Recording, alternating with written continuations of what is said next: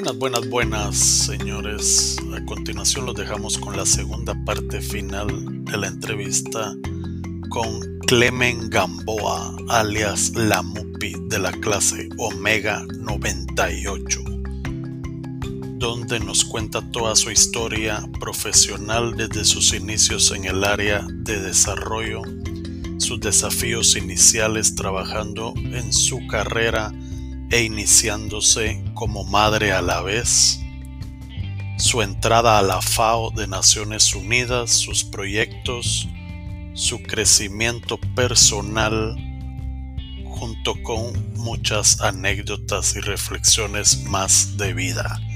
Que se lo disfruten.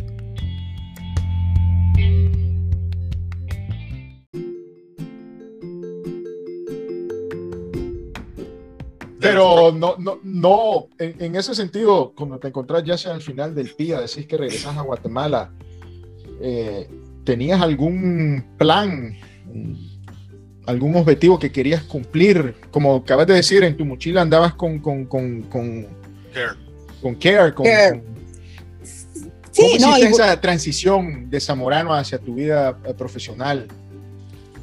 Mira, yo regresé y busqué trabajo en Care. pues. en, la, en, la, ciudad. Busqué, hice aplicaciones, busqué en, CRS, ¿verdad? Catholic Relief eh, o sea, toqué puertas y nada, o sea, em, el, el, mercado laboral para uno de recién graduado es duro, o sea, no es como, ay, como dijo Duarte, ¿verdad? Los zamoranos se creen la última Coca-Cola. No te reciben con alfombra roja, dices. Exacto, no es como, ahí viene, se graduó, aplausos. O sea, eso te lo dice tu familia que está feliz. Pero el mercado laboral no es así. El mercado laboral es duro y, la experiencia cuenta. O sea, no solo cuenta en la universidad. La universidad es importante, es uno de los, porque yo te lo digo porque no, yo digamos que trabajo también en el ámbito de operaciones, el, el chequear de dónde te graduaste es un factor, pero es uno después de decirme años de experiencia, años de conocimiento, años de aplicación, y entonces te quedas en la primer filtro. Eh, eh, entonces, ¿cómo quebraste esa barrera de, de, experiencia? Encontré un trabajo en una federación de cooperativas en Cobán, eh, y era un proyecto post-niche. Y, y, fíjate que una de las habilidades que te da Zamorano, que a algunos les gusta desarrollarlas más que a otros, como todo, ¿verdad vos? O sea, yo tengo colegas que no les hables de producción porque me pasan trayendo, así es. Pero yo había desarrollado mucho la habilidad en porque me gustaba mucho Abedillo. En cuanto a, aunque no me iba excelente, solo me gustaba. En ¿Te gustaba físicamente, mentalmente? la bicicleta, la bicicleta le gustaba. La bicicleta es lo que... Él pasaba y yo decía... no, entonces eh, me gustaba administración, eh, contabilidad, las finanzas, me gustaban mucho esas clases, o sea, me sentía muy identificada con esas clases. Y entonces es en la entrevista, porque era un proyecto post eh, para, el, digamos, el, la parte de café estaba cubierta ya por los técnicos este, este, de, la, de la Federación de Cooperativas, pero necesitaban alguien más que viera la parte de indicadores de rendimiento, costos, etcétera. Y entonces, pues pasé la entrevista por, por, por eso mismo. Por averío. Por, por por demostrar conocimientos, todavía no lo había aplicado, en esos ámbitos. Entonces, pues nada, ya me pongo a trabajar con ellos y todo, y como es mi trabajo ahora, todos son cuadritos, todos son fórmulas, todo esto, y generar ahí, en aquel entonces no había tantos programas como ahora, entonces el Excel, ¿verdad? Bueno, sigue siendo el Excel una, una plataforma clave. Entonces les generaba como las hojas Excel de fórmulas, de, mire, usted tiene para pagar el crédito, tiene que hacer esta producción, etcétera, y ahí empecé. Ahí empecé, pero nació María Luisa y eh, paré tres años. O sea, yo tres años dije, y lo dije mucho tal vez también muy, muy digamos que mi mamá me dice, mire, mi mamá se estaba graduando de la universidad en ese entonces, me dice, tu hija va a crecer, tu hija va a crecer y se va a ir. Entonces, tu carrera va a estar ahí. Entonces me dice, tienes dos opciones, regresar al trabajo, porque yo estaba en, el, en, el, digamos, en la licencia, de, o, o, dedicarte a un tiempo. Entonces decido dedicarme a un, tiempo, un tiempo que se hace tres años, ¿verdad? Porque el, tiempo también, eh, y ya no lo hago con mi, con mi segundo hijo, el tiempo también es, ¿cómo decirte? O sea, eh, eh, te castiga porque te dicen, bueno, usted tiene tres años sin trabajar. Entonces, a buscar trabajo nuevamente. encuentro ya cuando ella ya tiene dos años y algo ya para entrar a, más que todo al, al, kinder, eh, encuentro trabajo y encuentro un trabajo de la misma onda, ¿verdad? Nada de producción, es un trabajo de monitoreo de evaluación, es un trabajo y, y, combinado también con el tema de conflictos de tierra, negociación, mediación, esto. O sea, es otro ámbito y, y ahí cero zamoranos, pero eh, muchos agrónomos, muchos agrónomos eh, eh, metidos en la agrimensura y, en estos temas. Y, es un proyecto también de USAID, justo, que se desarrollaba en Cobán, voy a decir Cobán, pero es Alta Verapaz, en Alta Verapaz, por la cantidad de conflictos que hay en, en, la región a causa de la falta de claridad de la tenencia de tierra. Entonces entro ahí y entonces empiezo también, porque uno cuando trabaja también tienes acceso a formación, ¿verdad? Eh, empiezo a tener formación en diálogo, negociación, mediación, conciliación, incidencia política, que son otros ámbitos distintos, y, y, a cooperación, cooperación, proyectos. Y desde ese día hasta el día de hoy, sí, muy bendecida de las oportunidades, no me ha faltado trabajo. O sea, yo nace mi, segundo hijo y dije, no, yo no. Soy sorry, pero. ¿Cómo lo hiciste eh, eh, con, con, todos esos retos que tuviste al principio de tu carrera? Eh, lograr inclusive hacer una maestría en Costa Rica. Bueno, yo hice, sí. no, no, me lo recuerdo. Ni sé, ni sé cómo lo hice. ¿Cómo lo hiciste? Fíjate que yo creo que mucho de lo que nos enseña Zamorano es que no te ahueves. O sea, lo primero, que, cuando estás en Zamorano y te dicen, pues, usted tiene que deshiervar desde aquí hasta allá, ¿va? o sea, vos lo mirás y decís, esa mierda no va a terminar el día de hoy, ¿va? O sea, no creo, pero lo tenés que terminar. Entonces, yo... Y a, las 10 decís, ¿Qué solo esto era o qué? ¿Qué? Algo así. Cuidado, tus colegas después dicen que el rodo era el más peine. Después de tanto habla que era cholero y. Pero es que solo eran una cama de cebolla, le tenían que dar dos bolsas. Eh, no, y el trabajo bajo presión. El trabajo bajo presión que te enseñan a manejar en la escuela, creo que son dos habilidades que después aplicas. Habilidades blandas. ¿Tuviste que ir a, a, a, Costa Rica para esta maestría o lo hiciste a distancia? ¿Cómo fue? Yo, entonces eh, empiezo a trabajar y empiezo a involucrarme más en desarrollo rural, entonces digo yo, no, yo tengo que profundizar esos conocimientos, o sea, no puede ser, o sea, yo, sí, uno creo que también es medio autodidacta, pero también, ¿verdad? Tenés tus límites. Entonces busco en la, en la red y encuentro este programa que solo vas, ibas una vez al año al, al, a la universidad, al campus, y es en Heredia. Eh, me inscribo, eh, igual pido ayuda, ¿verdad? Y pues nada, ahí me dieron una, parcialmente una beca. Y e, es, un programa muy interesante de, desarrollo rural y a mí lo que me da es, digamos, una, digamos, como se complementa con lo que ya venía de Zamorano, eh, pero me, me, da también como los elementos para ver lo interdisciplinario que es el desarrollo, ¿verdad? Entonces, eh, eh, y, comprender también que en la escuela las cuatro lectivas que nos dieron fueron importantes, no digo que no, fueron una base, pero se quedan cortas. O sea, para que vos digas soy especialista en desarrollo rural, se quedan cortas. Eh, sobre todo porque en la escuela el enfoque era muy de proyectos y muy de, de, de, en cuanto al, al, concepto, digamos, de la estructura del proyecto, el marco lógico y etcétera, y muy de, realizar proyectos em, de desarrollo económico, que no lo es todo en el mundo del desarrollo, ¿verdad? Eh, y, y, entonces me da una visión más de las políticas, el paradigma, los paradigmas de desarrollo, y ahí me recordé de Andrés con el paradigma, eh, y me da, eh, digamos, vemos turismo, vemos pueblos indígenas, vemos otra vez género, este, y vemos aplicaciones de, de, de, desarrollo interesantes. Entonces ahí me abre un poco más el panorama y yo digo, bueno, me tengo que ir de, de Alta Paz y entonces empiezo a buscar también cómo moverme eh, y sobre todo también en mi misma experiencia del nivel educativo y que tenía María Luisa y decía yo, no, es que e, ella tiene que tener acceso a un nivel educativo mejor del que yo tuve a nivel primario y a nivel este, básico diversificado. Entonces estoy con la idea, me tengo que mover, me tengo que mover, me tengo que mover.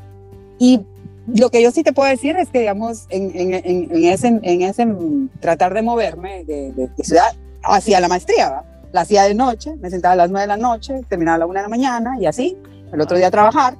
Y, y, y, es que no es que no se pueda, o sea, se pueden hacer todas las cosas juntas. Lo, lo que pasa es que es más difícil. Trabajabas tiempo completo, cuidabas trabajaba tiempo, tiempo completo, completo y eras estudiante tiempo completo. Trabajaba tiempo completo, llegaba de 6 a 9 con la hija y de 9 a 1 con la maestría.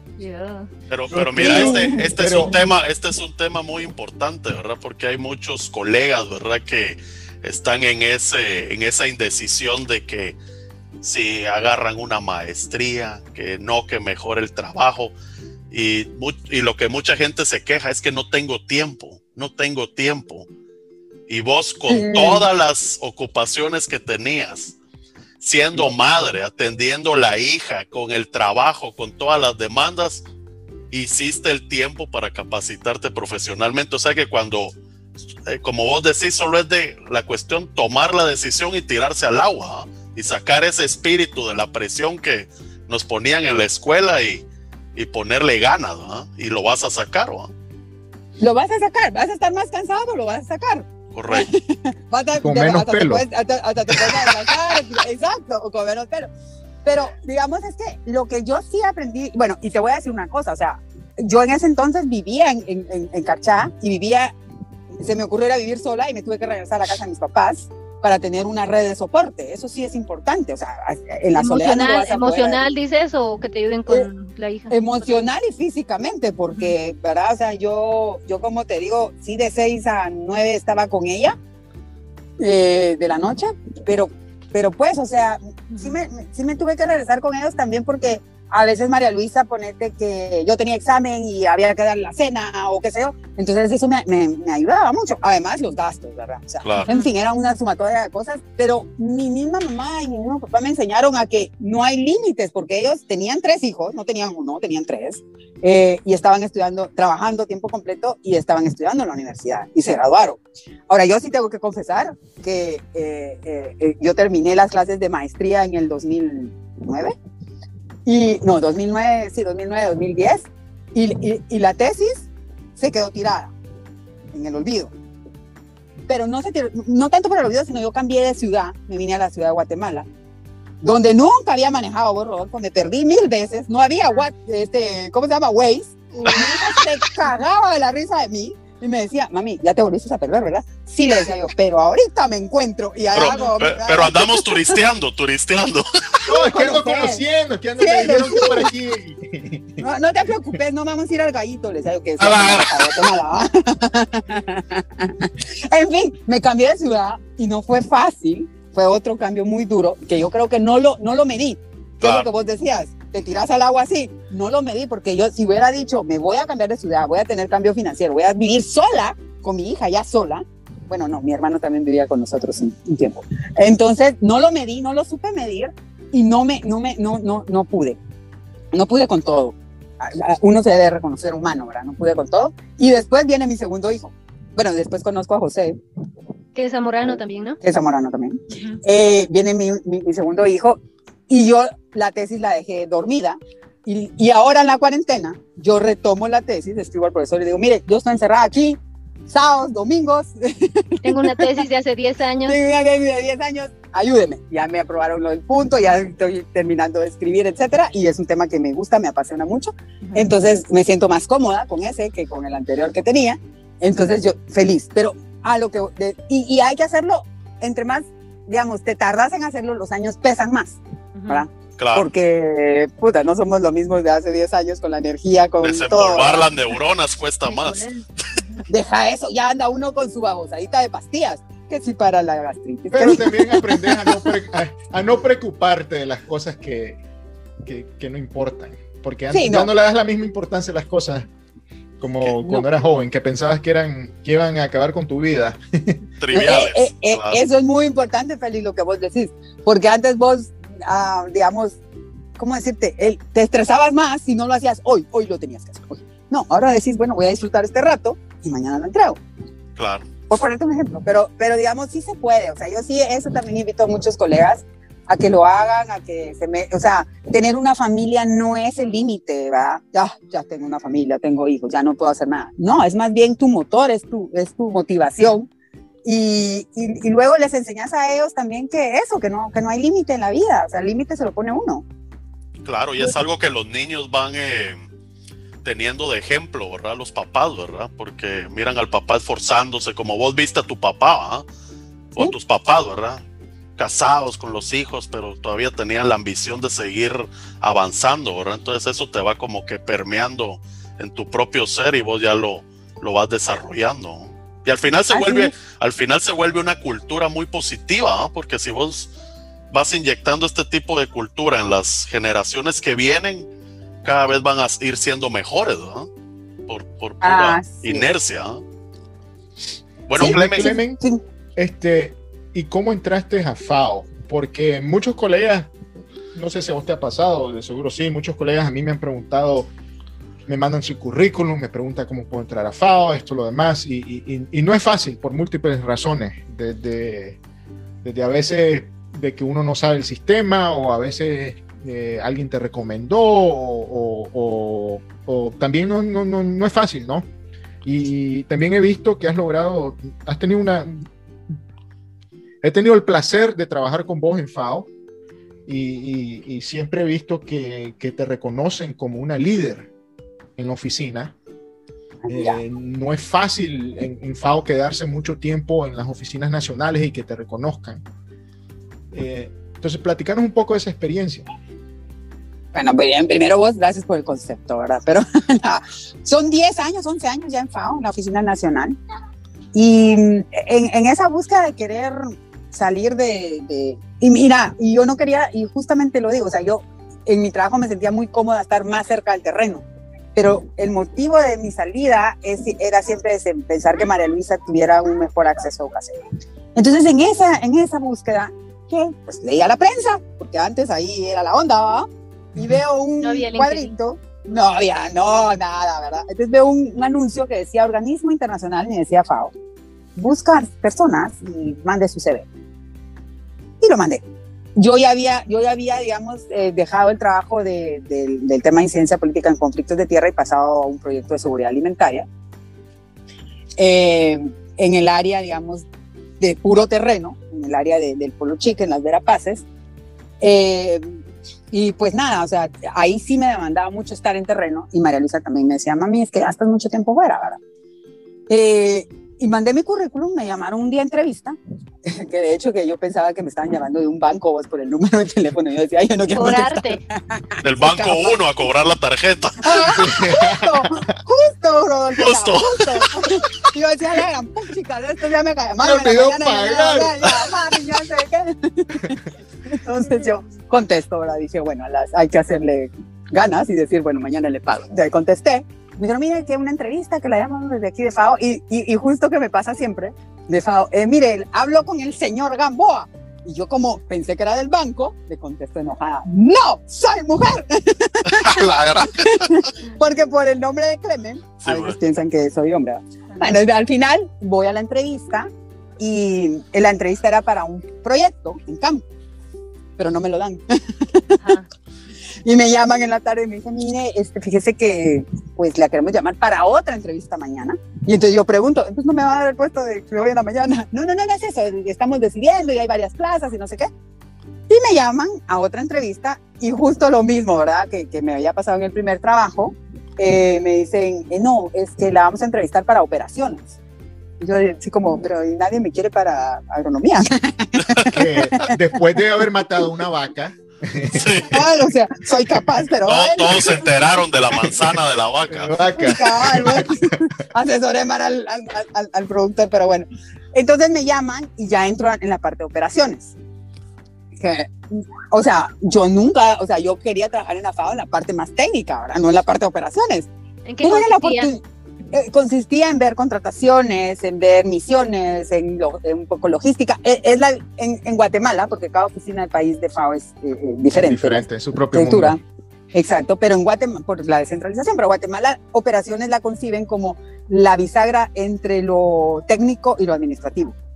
Entonces yo, y de hecho todavía tengo entre mis funciones eso, tengo que platicar mucho con los proyectos, entender qué, qué, qué, qué quieren hacer, para apoyarles en saber cómo lo tienen que hacer. O sea, sí entra en la parte técnica también. Sí, eh, sí, o sea, por eso yo tengo que entender técnicamente qué quieren. Bueno, yo quiero instalar tantos riegos y no sé qué. Y para decir, bueno, entonces lo vamos a hacer con un contrato, eh, acompañarles en hacer los términos de referencia, ah, o lo vamos a hacer a través de una organización, o lo vamos a hacer. Esas operaciones. Y aparte, ver que el proceso se cumpla hasta que lleguen los servicios o insumos o lo que sea a ellos, yo ya suelto el proceso. Estuve así ocho años, seis años, dentro de seis y ocho, años, y después abren la plaza para el tema asociado al programa, que incluye operaciones, no se dejan, pero ya me, me, digamos, ya estoy más metida en lo que es eh, movilización de recursos, eh, que, que, se aprueben los proyectos, eh, apoyo también en términos de dar elementos de la formulación. Claro, es un trabajo grande en equipo, pero hay toda una cuestión de que el donante lo quiere así, que el otro donante lo quiere así, que quiere el cuadro así, que lo quiere así. pero estas han sido uh, promociones, ¿no? Ha, ha, sido creciendo en, um, en Yo, la organización o son posiciones paralelas. Esta, o sea, la abren y tú tienes que competir como de acero. Uh -huh. O sea, no es como una promoción instantánea, sino tú, tú es, es el otro puesto se mostrar. cerraba y tenía que ganarme el nuevo puesto uh, con un proceso eh, competitivo. La ventaja es que ya conoces parte del trabajo, entonces eso te da una ventaja ante los otros. Pero, eh, Clemen, pero esto es como, por ejemplo, ¿quién, por ejemplo, yo me imagino una comunidad de, eh, quieren hacer una cooperativa, ¿verdad? Quiere hacer un proyecto de gallinas ponedoras, ¿verdad? Para vender huevo. ¿Eso entra dentro del tipo de proyectos de desarrollo o no? Eh, es una parte, ¿verdad? Porque un proyecto de desarrollo, digamos, depende, hay, hay de, de, diferentes temáticas, ¿verdad? Hay forestales, hay claro. eh, de café, hay de, de producción eh, eh, y hay de seguridad alimentaria, pero digamos, hablando de ese que tú ponías, es que tú puedes decir, bueno, este, eh, un proyecto, se diseña un proyecto y se presenta un donante. Incluso si es para la FAO misma, se le presenta el proyecto, ¿verdad? El proyecto me refiero a una intervención de dos, tres años o puede ser una intervención muy puntual. Claro, pero, pero ¿quién, es, ¿quién eh, formula el proyecto? Una, de, ¿El proyecto nace el, de, de la misma comunidad o alguien dice, hagamos esto desde arriba. De las Mira, dos maneras. Eh, exacto. De las dos maneras. ¿Ah, exacto. Digamos, hay, hay, convocatorias de donantes donde te dicen, yo quiero eh, eh, estos temas y estos son los criterios de selección. Vos formulás, pero aquí viene lo que dice Félix. O sea, vos tenés que de alguna manera no presentar un proyecto solo de escritorios eh, eh, sin tener una visión de que también qué es lo que quiere la comunidad y por eso FAO también después desarrolla lo que es la, el consentimiento libre de, eh, informado para sus proyectos, que, que, es regresar a la comunidad y decirle, miren, ustedes si quieren, están de acuerdo, qué quieren, o qué es lo, cómo se imaginan su desarrollo, ¿verdad? Ah, a veces eh, los procesos competitivos de proyectos son, son muy rápidos. Y, y entonces, pero tienes que plantear siempre en tu propuesta que antes de hacer una intervención en las comunidades vas a hacer esta, esta, este proceso participativo, le llamamos. O sea, hacer nosotros. como un match para ver si realmente. Exacto, porque Exacto. siempre hay, siempre hay un, un, ciertos objetivos que se quieren cumplir en, en, en, ciertas temporadas y a veces el proyecto no entra, pero eh, darte un ejemplo, el proyecto que, que trabajé con Clemen, ese nació de de pura casualidad, porque yo estaba en FAO Roma y estando en Guatemala, y a mí me tocaba ver eh, Latinoamérica, en visita de cortesía, pasé por Guatemala, me entrevisté con colegas del Ministerio de Agricultura en Guate y nos pidieron ayuda para montar un sistema de, de, de digital de diseminación de precios agrícolas y de mejorar sus estadísticas. Entonces ahí nos juntamos con Clemen, a, a, responder a esta solicitud y, y, y, y, se armó el proyecto. De, o sea, esto, pero, era de, esto era del Ministerio de Agricultura. Sí, claro. Pero ese proyecto también un proceso competitivo en el sentido que se tiene que evaluar si cumple pues lo, lo, los objetivos que quiere lograr la misión y, lo más importante si hay pisto. Claro. Sí, porque quién al final es el que asigna los recursos o aprueba los recursos. Depende, vos puede ser la misma oficina, puede ser de, de, de, de Roma, puede ser el donante, pero nuevamente sí. eh, eh, pasa bajo el criterio de, de, de, de, los objetivos estratégicos que se quieren cumplir en, en, el tiempo de planificación. Cada oficina tiene, son cinco años, eh, más o menos. De, marco de prioridad de país, sí. Marco de, prioridad de país. Y, y, y si tu proyecto entra dentro de ese marco, tiene mayor probabilidad de ser financiado. Ya, pero eh, Félix, yo lo que quisiera entender es, por ejemplo, Eh, Creo que anda buscando. No, no, hablando. no, no, pero hablando con. Eh, yo, para, yo, para, ver oportunidades con colegas que nos pueden estar escuchando, Raúl. Sí, sí. Ah, bueno. Pueden haber pues. colegas que de repente tienen la idea, ah, bueno, tal comunidad, ¿verdad? Siempre han tenido la necesidad de, no sé, ¿va? de desarrollar eh, eh, cabras, no sé, algún proyecto o o, ponete ahí un proyecto que me llamó la atención una vez, ¿verdad? De, eh, hay una comunidad que produce macadamia, entonces la, gente ahí, uno de los caciques, se pudiera decir, incentivó para que pusieran una planta de como industrializar la macadamia, procesarla, empacarla en, pues en, en, costales, te pudiera decir, de un quintal, ¿verdad? y a venderla como materia prima o, como, incluso ponerle marca y venderla como producto terminado. Ese tipo de proyectos, si alguien quisiera, yo tengo la idea cómo lo puedo plantear, a quién se lo planteo, quién le asigna los recursos y cómo se, se eh, llega a la ejecución. Es ya, por medio de la FAO. Ahí la respuesta es depende. Porque lo que pasa es que hay una diferenciación en cooperación de lo que son eh, el sistema de Naciones Unidas, ¿verdad? Con lo que es las ONGs, las organizaciones no gubernamentales, y con lo que es gobierno en sí. La, la idea de, de, de, las agencias de Naciones Unidas y, de FAO como agencia especializada es dar asistencia técnica al gobierno para que los gobiernos, o a los gobiernos, ¿verdad? Para que estos mejoren a su vez los servicios hacia eso que tú estás diciendo, que en algún momento fue más fuerte en el pasado, que el consenso de Washington y etcétera, etcétera, nos vino a bajar todos los servicios agrícolas, pero la, la, la idea es tener servicios eh, de gobierno para e, esa, esos proyectos.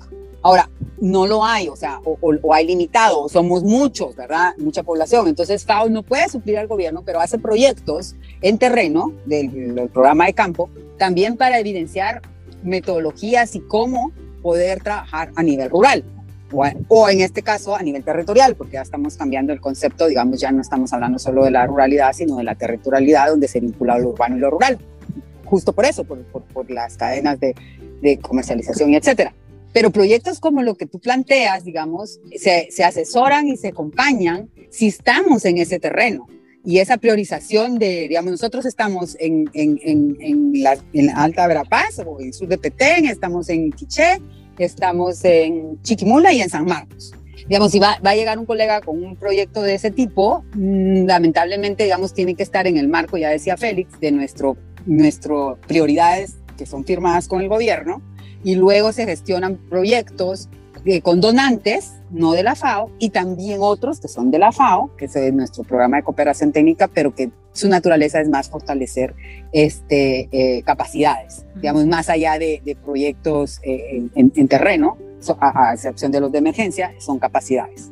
Entonces, Ajá, dale, dale. No, lo que te iba a decir también, Rodolfo, es que también se busca cómo tener el mayor impacto posible. Y, hay muchos proyectos, por ejemplo, en sanidad animal, pero tiene una envergadura nacional. No es que va, no es que va a cubrir solo focalizado, eh, focalizado en una comunidad, porque como los recursos no, no eh, eh, son limitados, no se pueden tener 100 de esos proyectitos, se busca como tener un escala. Una escala grande donde resuelva problemas reales, inclusive hasta, hasta en, asuntos para facilitar la exportación agrícola, al, mejorar los, los, servicios de, de, certificación de sanidad, y inocuidad de alimentos y todo eso. La FAO ha participado muchísimo, por ejemplo. Claro. Es que, ah. exacto, porque tenemos la parte del programa de campo y la parte más normativa, como el Códex Alimentario, por ejemplo. Entonces, eh, y, que se trabaja ah, con, con, el gobierno, pero el gobierno es el que le da la escala, ¿verdad? las normas de exportación, etcétera, etcétera.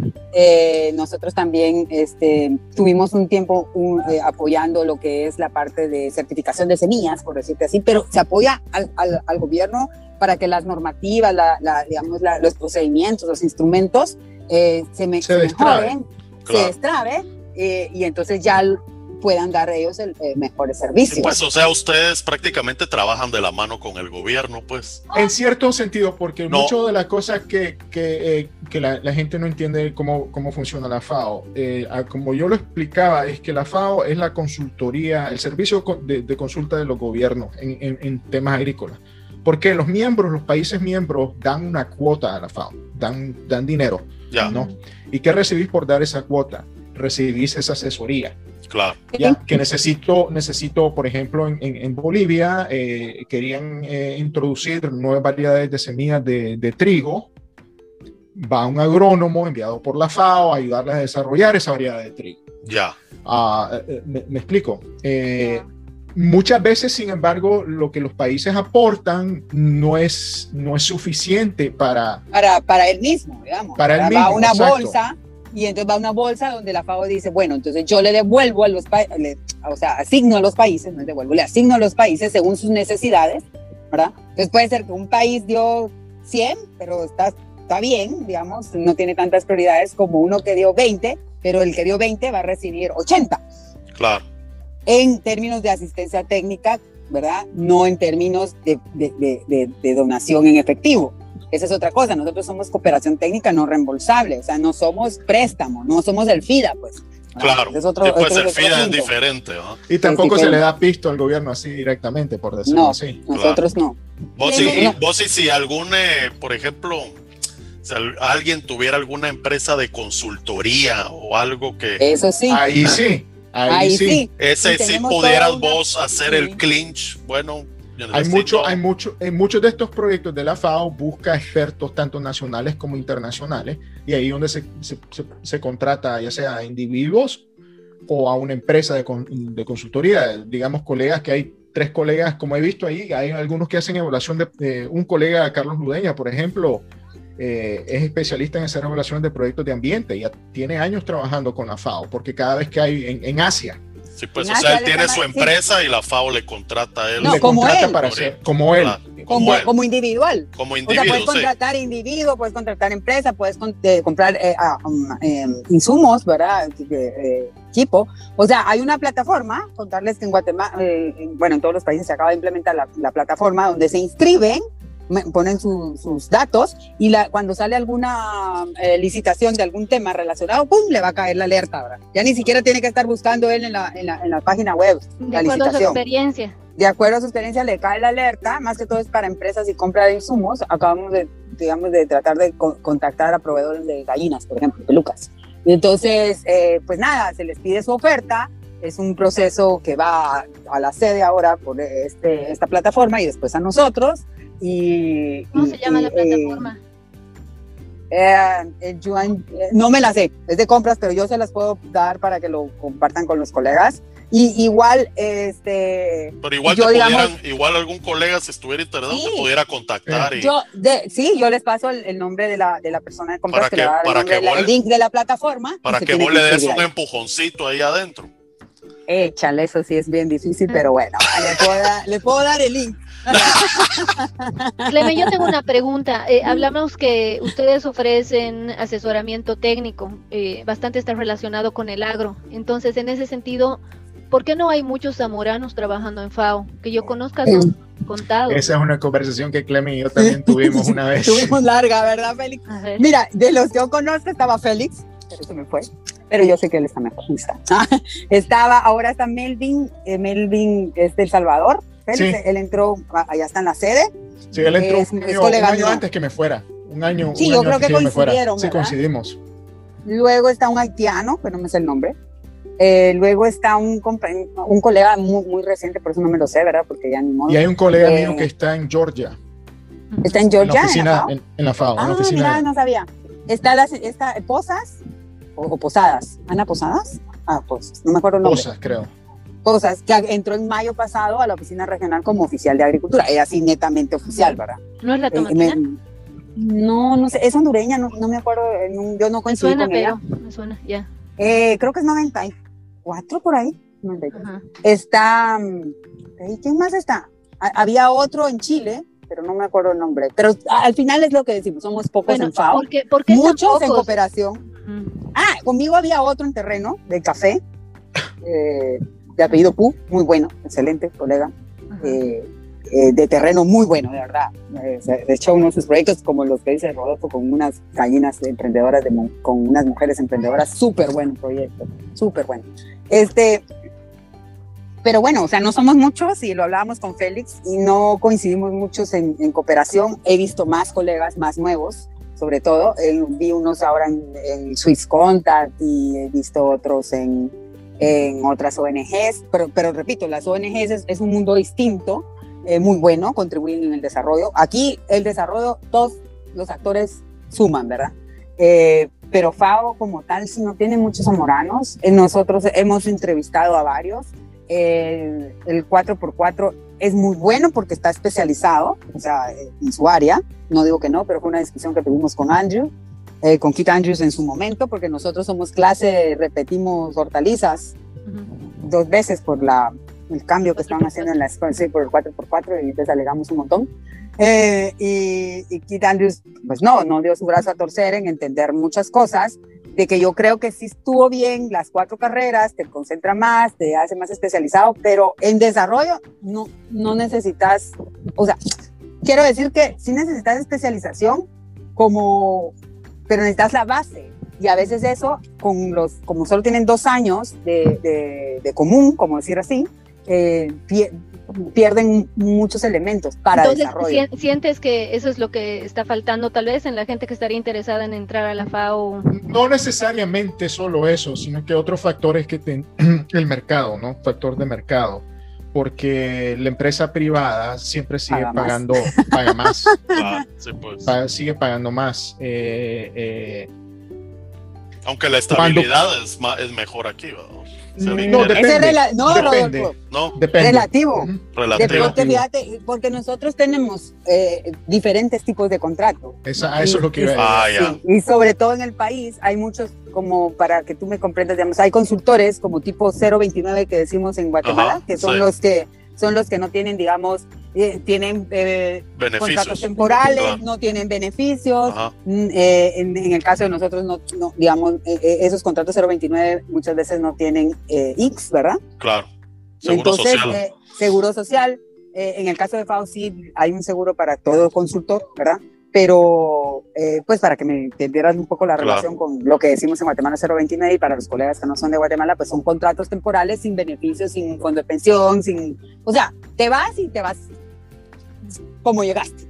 Claro. Entonces, son muchos, son más así. Clemen, y ahí te, te, he visto yo que has estado ahí dando conferencias en podiums de internacionales. Contanos un poco ahí tu, tu experiencia en eso. Fíjate que lo que pasa es que yo estando en operaciones, ciclo de proyectos, apoyo al, programa de campo, llega en el 2013 FAO, no, 2012, FAO como miembro del Comité de Seguridad Alimentaria Mundial, em, este, digamos, le, les asigna, eh, en el Comité de, Seguridad Alimentaria eh, Mundial, eh, aprueban las directrices voluntarias para la gobernanza de la tenencia responsable de la tierra. Entonces, llega al país la solicitud de gobierno, o sea, llega a la oficina, perdón, eh, eh, a la oficina del país la solicitud de gobierno que quieren asistencia técnica en eso. Y son cosas que la FAO hace a nivel global, ¿verdad? Tú, como estos convenios, como, como, como esta, estas, digamos, eh, el, el, Tratado de Rotterdam y otras cosas pero que a las oficinas de país, digamos, nos llega la solicitud y tenemos que buscar apoyo en las oficinas de la sede, así como fue el proyecto de Félix, ¿verdad? Él, él, él, él, él veía tantos países en ese tema, porque, digamos, eh, eh, nosotros también tenemos una capacidad especializada en la sede, o en la oficina regional, o en la oficina subregional, pero necesitaban un punto focal en el país. Y como yo había trabajado el tema de conflictos de tierra, pues me asignan a mí y ya empezamos una, desde el 2013 la asistencia técnica al país a, diferentes actores, ¿verdad? tanto a gobierno como a sociedad civil, como a comunidades, en el tema de la aplicación de este instrumento que es voluntario, pero es una ley blanda, le dicen, ¿verdad? Eh, entonces me han invitado ahí a andar un poquito afuera del país en ese sentido. Conocí, tuve la dicha de conocer la experiencia de Brasil en catastro multi, multiutilitario, multidisciplinario, muy interesante, nos llevan años luz en eso. Eh, además, el país es muy bonito, ¿verdad? Eh, y nada, pues entonces eh, por, esa, por, ese, por ese tema en específico es que he estado, he estado en, en, en, ese intercambio de experiencias y en ese y en asignada, ¿verdad? Ese tema. O sea que otro, otro de las facultades blandas, podría decir, sería desarrolladas es hablar en público. Sí, Definitivamente. Sobre todo cuando vas a un país y un, y un periodista te pone un micrófono enfrente de tu cara sin ninguna advertencia. sí, pues. Y vos solo decís, solo el representante puede dar opiniones. Bueno, Clemen, y con todo este tiempo que has trabajado en desarrollo y, con estos 10 años en FAO, ¿de qué logros te sientes más orgullosa en, en tu carrera? Fíjate que es que si uno eh, eligiera uno, pero eh, yo creo que yo, yo, yo me siento orgullosa de la, del, del día a día. O sea, yo creo que uno eh, que trabajar con calidad. Cualquier cosita que te pongan a hacer, así desde lo más sencillo, como un cuadro, sacar una fotocopia o hacer un documento. entonces yo la verdad es que yo, yo creo que me siento bien conmigo misma en, en que trato de hacer el día a día con calidad. Uno es humano, uno se puede equivocar, pero si le pones ganas, eh, y, yo creo que, digamos, eh, eso, eh, esos, esas etiquetas que, que, también en la, en la solían pasar, a Bedio lo ponía muy bien, ¿verdad? De aquí para acá van a hacer no sé qué, de aquí para acá van a hacer no sé cuánto, porque nos sentaban por promedio, ¿se acuerdan? En algún tiempo, ahora ya no, gracias a Dios ya no. Pero entonces, eso o te puede marcar o te puede dar retos. O sea, porque cuando él decía, no, de aquí no sé qué, ¿verdad? Yo decía, no, este señor está loco, yo no, yo no voy a hacer eso, ¿verdad? Eh, entonces, a mí, eh, yo creo que me siento orgullosa de, de, tratar el día a día como un reto, hacerlo con calidad. Este, creo que eso me ha llevado, digamos, como digo, a, a hacer más allá de lo que tengo en mis términos de referencia, ¿verdad? Vos? Pero el hacer más allá de lo que tienes según los términos de referencia también te da oportunidades de crecer, de aprender, no sé, de, de, aportar también, ¿verdad? Con el aprendizaje que das. Entonces yo de eso sí, yo les digo a las compañeras, ¿verdad? Nosotros en, en, FAO y, y, el Félix que estuvo ahí, eh, el, el, decir, bueno, yo trabajo para el hambre cero, ¿verdad? Empoderarte de ese pensamiento cada día. Y la persona que hace el cheque, la persona que lleva el carro, la persona, o sea, toda persona contribuye a, a que la organización pueda, ajá, pueda cumplir su misión. Y, digamos, yo sé, mira, yo, yo creo que cualquier misión, ¿verdad? La empresarial, la, la cooperativista, la de aumentar productividad, la, la, la, o sea, la de incluso colegas que decidieron estar en su, en su casa y cumplir la función social más grande que es ser madre y formar, o sea, toda es valorada y se debe valorar. Pero para mí el éxito radica en que vos agarres tu día a día con calidad, con profesionalismo, buscarle o sea, no quedarte con, con, lo mínimo, ¿verdad? Y yo sí veo que eso Zamorano sí nos lo da mucho, ¿verdad? Vos? Porque lo, lo veo con otros colegas que, no son zamoranos y es así como, eso es lo que me pidieron, ¿verdad? O sea, hay que dar más. Yo siento que el mundo necesita que demos más. ¿verdad? Ese valor, valor extra es el que hace la diferencia. Y en ese, en ese sentido, Clemen, ¿a dónde va Clemen hacia adelante? ¿Cuál es el futuro? Qué, retos tenés para los próximos años? Como decía la Pili Paz, pues Clemen, tu reto es el inglés. Sí, Manuel. Excuse me. Mano, Excuse me. Ice cream, ice cream. Ah, ice cream. Mano, yo, mire, o sea, yo, yo, yo creo que primero sí tengo que lograr aumentar, ser bilingüe. Ya, ya no digo voy a aprender inglés, porque ya ya, ya pasé esa gradita, vamos, ahora lo voy a perfeccionar, va, ya, es una gradita. Pero eh, eso te abre muchas puertas. Y eso era lo que yo le, yo le decía a mi hija y me decían, Ay, es que vos estás obsesionada con el inglés. Mano, eso te abre muchas puertas, les decía yo. Y, y, entonces ella ahora que ya está viviendo su propia experiencia me pone un mensajito ayer. Y tendré que agradecer a mi mamá que me mandaba las clases de inglés los sábados. Sí, exacto, sí. ¿Por qué? Eh, y además culturalmente te hace conocer, o sea, conocer, pues, o sea, yo, digamos, yo no sé quechí, yo, yo lo único que sé de quechí es el saludo. Eso te iba a preguntar si sabías quechí. Sé palabras, sé palabras. Pero sí sabes, eh, sí sabes jopa la huichocho, ¿no? no porque eh, vos estás hablando cachí. No, cachiquel creo que es. Estás hablando cachí, exacto, estás hablando cachiquel. en que en quechí, el, el, saludo, por ejemplo, es masalachol, o sea, ¿cómo está tu corazón? O sea, no es un hola, ¿verdad? es cómo está tu corazón. Entonces, culturalmente, digamos, el, el saber un idioma también te lleva a, a conocer esa cultura, a, a, a comprenderla mucho más.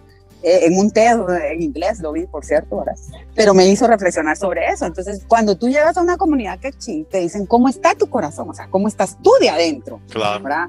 Y eso es profundo, e, eso es verdad. Entonces, yo sé palabritas porque no, no pude aprender, porque los idiomas no son de mis dones más, ¿verdad? Pero cuando vos me preguntabas a dónde voy, yo quiero, este, y quiero aprender también quechí, quiero eh, perfeccionar mi quechí. De hecho, hay una academia en Guatemala de lenguas mayas, ¿verdad? Donde vos podés en línea tener un curso. Eh, entonces, quiero lo de los idiomas. Eh, bueno, este año quiero terminar lo de la tesis y al final cerrar ese ciclo porque uno se queda con esos ciclos pendientes. Y, y fíjate que lo he pensado y digo, ¿qué, qué quiere? ¿Quiere irse a Guatemala? Y, y, y no, no, no sé, realmente en función, digamos, del bienestar, sí, porque tú vas a estar mejor. O sea, vos, si vas a otro país, vas a tener acceso a servicios que aquí en Guatemala no lo tenés. Claro. Por ejemplo, la vacuna aquí a los de los 40 no ha llegado. Claro. Andate, pero, andate a Miami, hay muchos colegas que, que están haciendo eso. Pero, pero el punto es de que yo como, como persona individual voy a tener un mejor, ¿verdad? voy a tener mejor nivel de vida. Pero, pero, pero, quiero eso realmente o quiero seguir contribuyendo desde donde estoy, que yo no estoy diciendo que, a tu porque país. si no sería la Mujer Maravilla si lo haría sola, ¿verdad? Claro. Sino haciendo el equipo que hacemos donde esté, donde esté, en la organización en que esté. Sí me veo todavía en FAO, aunque a veces también lo pienso y digo, bueno, no sé si regresar a la parte de organizaciones no gubernamentales también me atrae bastante, pero por el momento en FAO, ¿verdad? Por el momento en FAO y pues eh, ahí haciéndome viejita En- en- más, ¿verdad? en tu carrera profesional o, o, eh, actual, eh, ¿te has mantenido al tanto con, con la escuela? eh, los cambios que, que- que han pasado desde nuestros tiempos. ¿Y, y- y qué pensás cómo, so- cómo se, se ha desarrollado todo ese cambio? ¿Cómo lo ves? Mira, e- es, complejo porque uno siempre va a decir que lo que vivió uno es lo mejor, porque es lo que viviste, va. Pero yo creo que la escuela no se puede estancar. O sea, el mundo es globalizado, la, o sea, la, la- las mismas oficinas del, ha- han, han tenido que cambiar porque los enfoques cambian. Eh, yo no estoy tan, digamos, yo visité la escuela en el 2011 y después fui a los 20 años y yo sí veo que, digamos, hay una, hay una, hay muchos cambios que estoy de acuerdo, ¿verdad? Cambios que, que, que generan, eh, que son positivos, creo yo, eh, que van desde, digamos, desde, o sea, que se han realizado porque hay un enfoque de, de, de género, que, de género, digo, de derechos humanos que se está incluyendo, no, la escuela no puede quedarse afuera, incluido el enfoque de género. Pero hay cosas que yo sí creo que que no, no riñen con los derechos humanos y que, que, generan disciplina. Y te voy a poner un ejemplo. A mí, no, a mí particularmente no me parece que haya eh, la opción de no comer en el comedor. O sea, a mí me parece, o siempre, es como en una casa, o sea, vos tenés cinco hijos y no te puedes permitir que cada hijo te diga, hoy quiero comer tal cosa. Es parte de la disciplina bueno, y, y, también lo de comer al comedor es, es la manera que es comunidad. Comunidad, exacto. exacto. Claro. Pero en cambio, si tú y, Conocerte, y, y, y regresamos falta.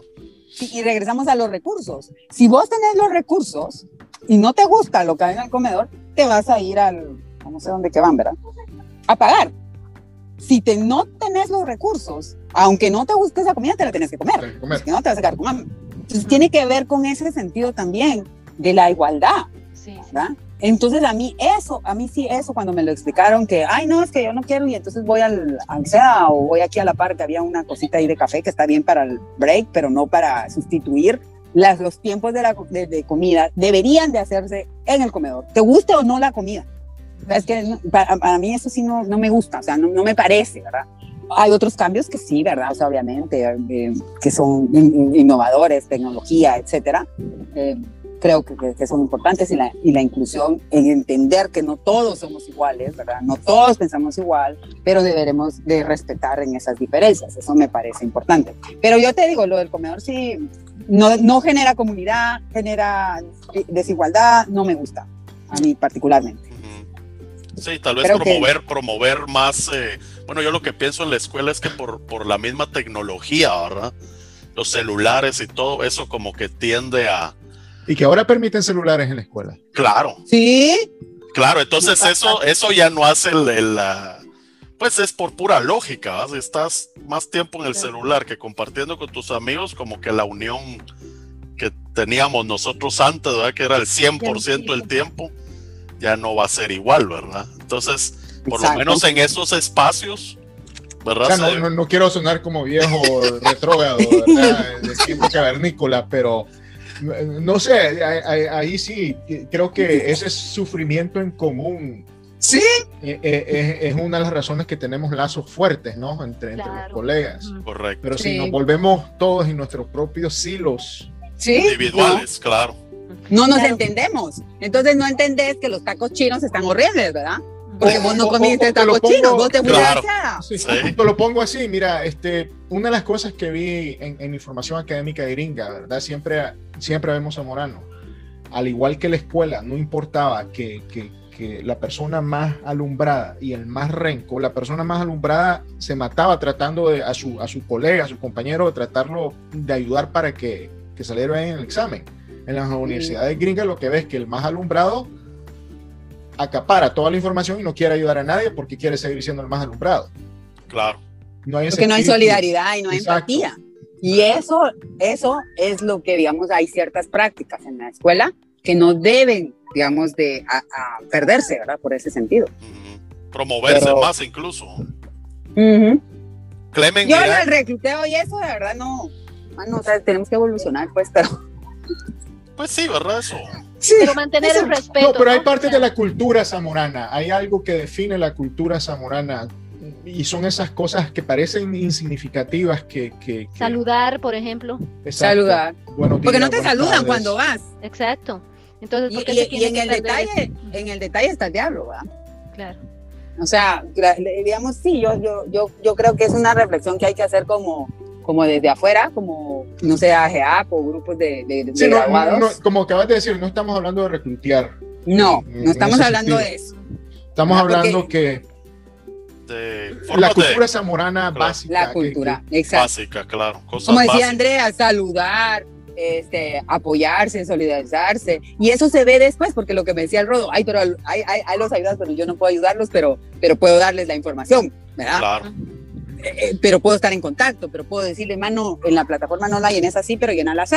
¿verdad? Eh, con ciertos límites. Hay en otros espacios que es más fácil, ¿verdad? El sector privado es mucho más fácil Sector eh, privado, una, llamadita ahí al hiring manager, ahí te recomiendo aquel vos. ya, sacan el folder de abajo y lo ponen encima. Pero, eso viene, pero eso viene de esas prácticas que tuvimos en la escuela. Sí, pero también, también ya fuera de broma, porque mucha gente que no es zamorana y a mí, eh, una vez trabajando para la IDE, estaba encargado del proyecto, me tuvieron que decir que no contratara más zamoranos.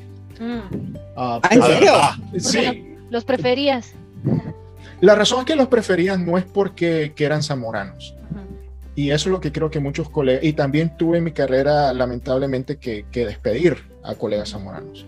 Y, pero la lógica es, e, e, es, simple, conoces el producto, sabes lo que vas a recibir.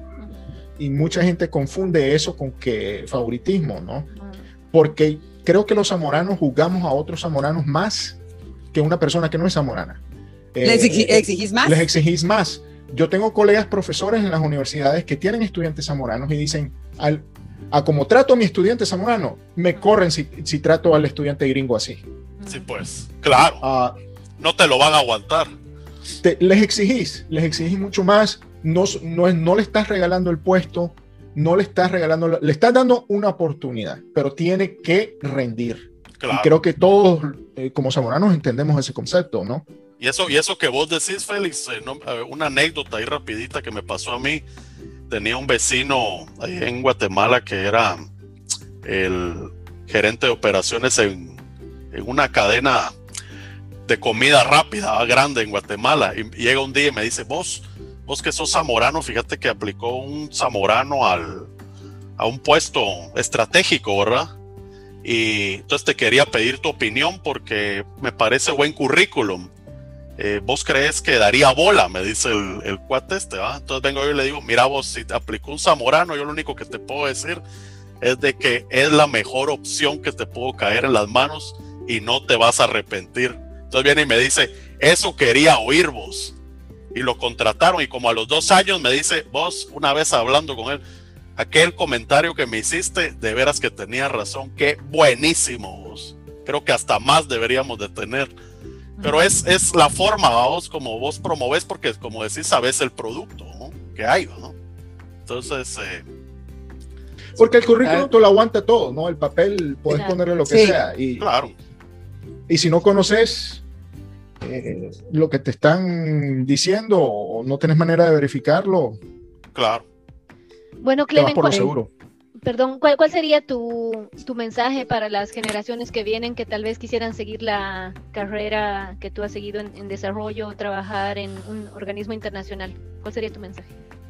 Mm, mira, que, que, les guste. eh, no les importa el dinero. un poco, ¿verdad, Félix? No, que se sientan identificados, ¿verdad? En, en, en, en, el, digamos, en la labor que se hace, porque, porque la, la verdad, eh, eh, digamos, tenés que tener cierta identificación a que, a que estás contribuyendo y trabajando con personas, ¿verdad? O sea, las personas son el centro de tu acción y lo, lo, lo digamos, todos los demás procesos eh, tienen como, como ese centro a, las personas. Eh, hay, hay colegas que, se sienten más identificados con trabajar con procesos productivos como tal, ¿verdad? Que no está mal. Que son necesarios, pero, eh, pero no se sienten cómodos trabajando con personas. Entonces, tenés que sentirte cómodo con lo que haces, eh, identificado, porque además em, que te pagan, ¿verdad? Tenés que sentir esa satisfacción. O sea, sea lo que sea que haces, no importa. O sea, ahora, eh, pero mi consejo es ese, o sea, porque hay personas que yo sé, o sea, la necesidad de trabajo eh, de tu medio de vida, ¿verdad? Es, fundamental. Pero si llegas a un trabajo, imagínate llegar a tu trabajo todos los días como, ay, qué hueva, tengo que trabajar, ¿verdad?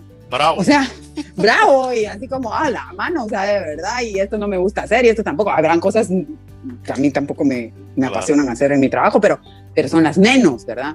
Eh, pero imagínate, tú vas a estar amargado todo el día ahí, no vas a darle la calidad y la, y la pasión que necesita cualquier trabajo. O sea, ese sería mi consejo en, general y en, y en, desarrollo, lo que te decía, que te, que te sientas muy identificado en trabajar con personas, estás trabajando con... Yo veo los procesos y a veces me frustro porque como lo que decía Félix, es que no llegamos a cambiar, ¿verdad? Eh, ¿Cuántos millones somos en Guatemala? Pero al final del día, imagínate, y el 56% está en pobreza. Claro. Entonces vos decís, pero, pero al final pero es un eh, granito de arena, es un granito y granito que y granito. Claro. Que suma con otros granitos Eso es lo importante, que, la, que cada acción vaya sumando, sumando, en, lugar de estar neutro o restar. Exactamente. Y en lo que hagas, si vos lo que haces es mejorar tecnología, si vos lo que haces es mejorar la parte este, de, procedimientos, si vos lo que haces es tecnología, procesamiento de, de, alimentos, si vos lo que haces e, e, en cualquiera. O sea, si lo haces con calidad, estás sumando. Y a veces eso es lo que necesitamos. Bueno, eh, Clemen, la pregunta que te va a mandar Prunia. Ah, la gran. Decime. ¿Qué es algo que la gente no sabe de vos ah, y querés sí, que sepan de ti? es que, es que no sé que no sabes de mi voz. La verdad es que no sé, o sea. Son libro abierto. Me gusta, digamos, me gusta generar confianza, platicar, eh, no a todo mundo le gusta, no digo que es lo correcto, es lo que a mí me gusta. no digo que, la verdad, las personas que son más reservadas también están en lo correcto, porque como te digo, es cuestión de personalidad. Pero tal vez, tal vez, pues tal vez lo que ¿Te gusta diría hablar? yo es, me gusta hablar mucho, sí, ya lo sabes. Eso sí saben. Eh, pero fíjate que aunque me gusta hablar mucho, yo, yo suelo a veces ser tímida. en algunas cosas, ¿verdad? Y, y, mi hija, que es mucho más reservada, bueno, y José también, mi pareja, eh, les da mucha risa, ¿verdad? Porque hay en ocasiones que me, que, me traigo y me quedo calladita y dicen, ya está, ¿qué le pasó? Ah. Hay que apretar control al delete. Hoy qué onda, Pero no sé vos, o sea, tal vez eh, me aterra montarme en los aviones, eso sí, me aterra, sí. De verdad, yo tengo que darme un baño así un día antes, así como... Dos tragos, dos tragos antes. Tomarte un jarabe de resfrío. Me duermo, me duermo para no pensar, digo, se cae esta cosa, yo no voy a sentir. no sé, la verdad es que me va a mandar tu, tu pregunta, Félix. Clemen, Clemen y, y, en el sentido de Zamorano y, y lo que ha sido a lo largo de tu vida, ¿qué ha significado para vos Zamorano y el aprender haciendo eh, a lo largo de tu vida y tu carrera? Vos, fundamental, porque el aprender haciendo nunca, nunca, nunca se va. Vos puedes tener las, y, y, digamos un, poco en mi, en mi, experiencia, ¿verdad? Y en desarrollo, a mí Zamorano me dio las bases, ¿verdad? Pero, pero lo que yo trabajé luego, tuve que buscar ese aprender haciendo, porque o lo hacía bien o me mandaban a la chingada, Entonces me tocó hacer cosas que no, eh, en la parte eh, cognitiva en, Zamorano nunca vimos.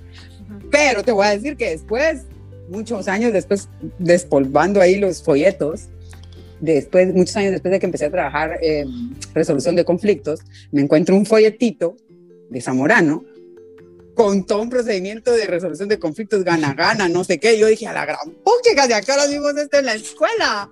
O sea, me tuvo que haber quedado ahí en el subconsciente. Claro.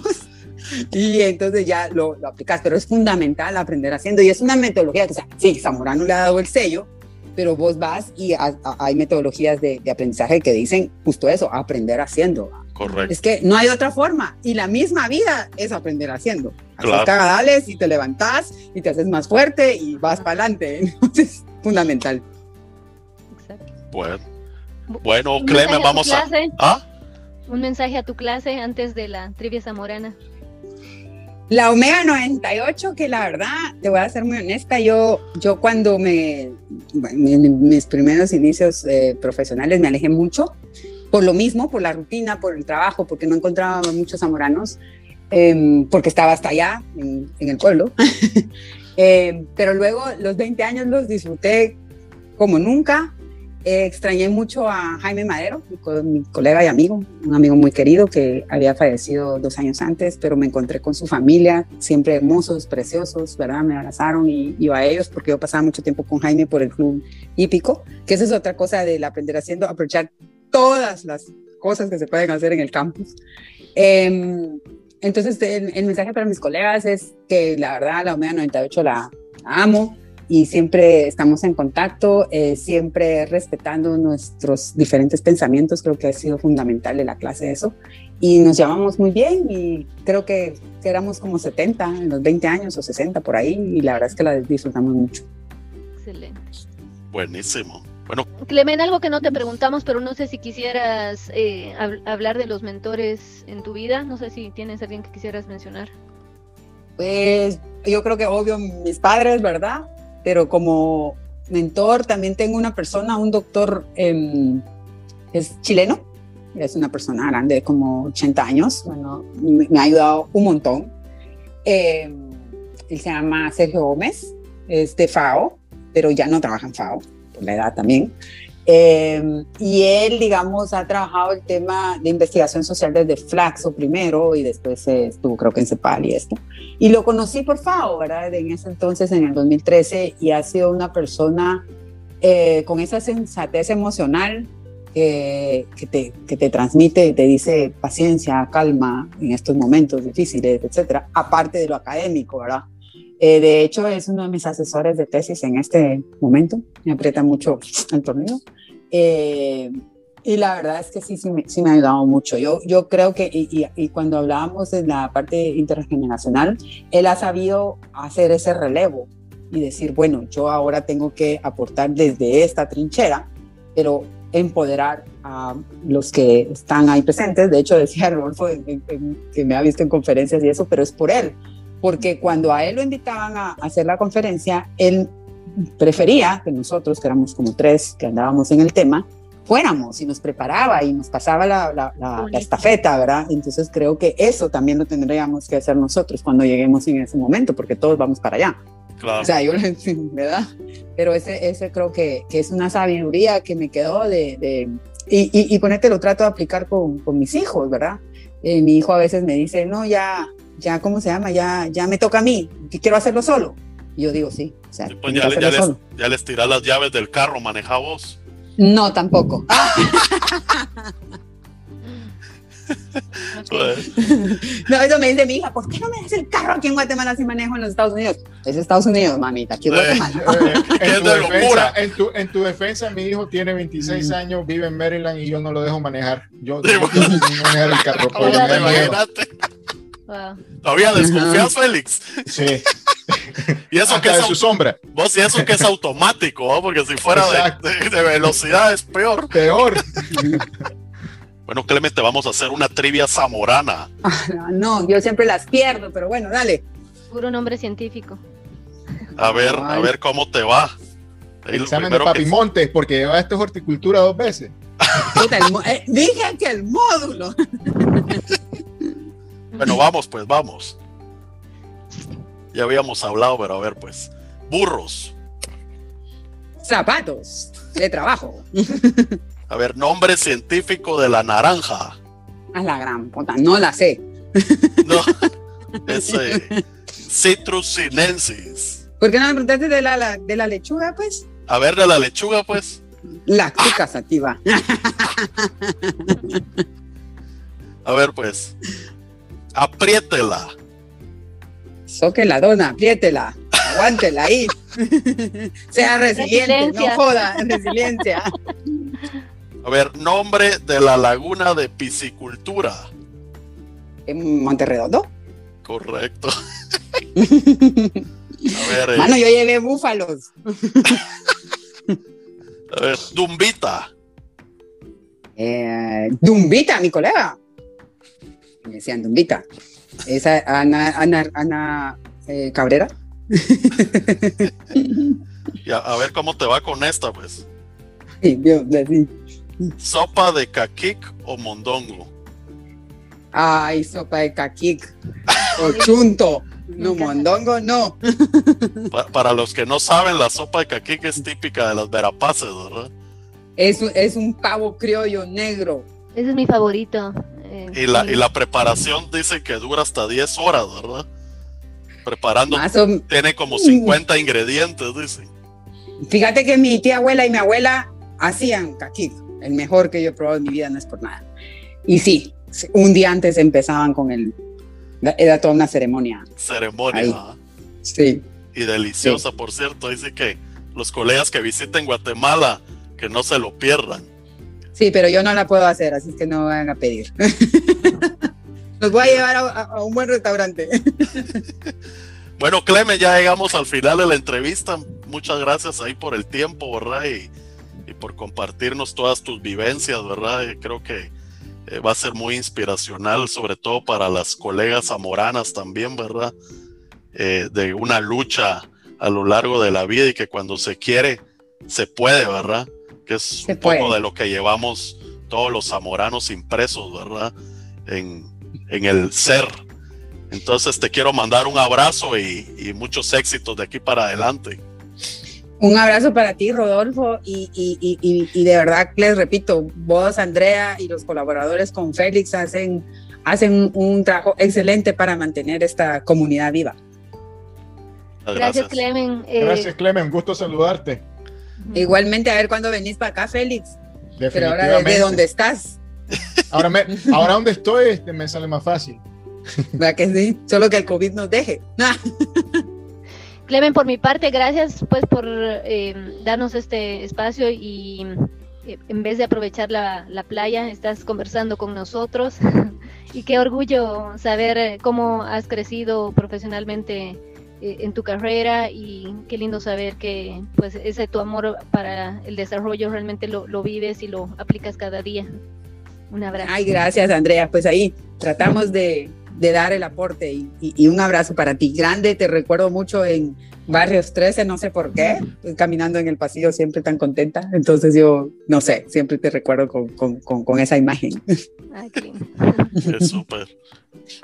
no, me, no me, me, escondía para que no, no me dijera que para, para la bolsa. recluteara, pues. si te recluteaba lo hacía con, con cariño. Eso con amor. bueno. Ah, bueno. bueno, pues muchachos, qué, gusto pues. verlos, pues. Qué, gustazo. De verdad. Qué gustazo, Félix, que tengas buen viaje y Clemen, que te la pases bien ahí en Monterrico. Ahorita ya vamos a la playa. Ahí, te echas un tu ceviche ahí de camarón recién salido. Te voy a quedar mal, no como camarón. Entonces una mojarra frita. Eso sí, ahí sí. Ah, un abrazote, cuídense. Vaya pues un abrazo, hasta luego. Bye bye. Pues. Chao.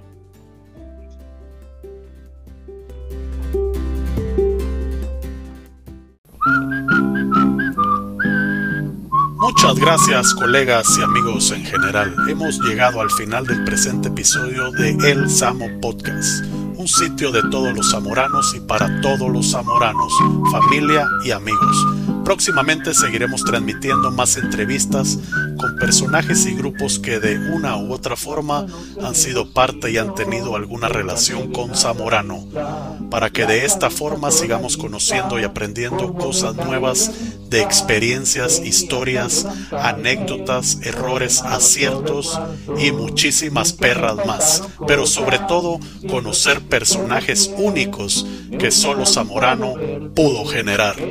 Mándenos sus mensajes a nuestro email samopodcast.gmail.com o háganos llegar sus sugerencias por cualquiera de las redes sociales. Y por favor no olviden en suscribirse en cualquier plataforma de podcast de su preferencia, solo buscándonos como El Samo Podcast. Y así no se pierdan ninguno de los nuevos capítulos que vamos publicando. Y por favor, compartan nuestros podcasts en sus grupos de chats con sus contactos y en sus redes sociales. Nos pueden encontrar en Spotify, Google Podcasts, Anchor, Apple Podcasts y más. Muchas gracias de nuevo, colegas. Esperamos les haya gustado y les mandamos un caluroso abrazo a todos. Zamoranamente y hasta la próxima. Un cartón en esta mano será tu deseo, será tu deseo. 10 de diciembre, un anillo en este dedo. Un cartón en esta mano será tu deseo, será tu deseo. Llegando, llegaste, te miré de frente, después puse un nombre. Te llamaste perro pasando pasaste, te llamé perrote y que pase el tiempo, perro me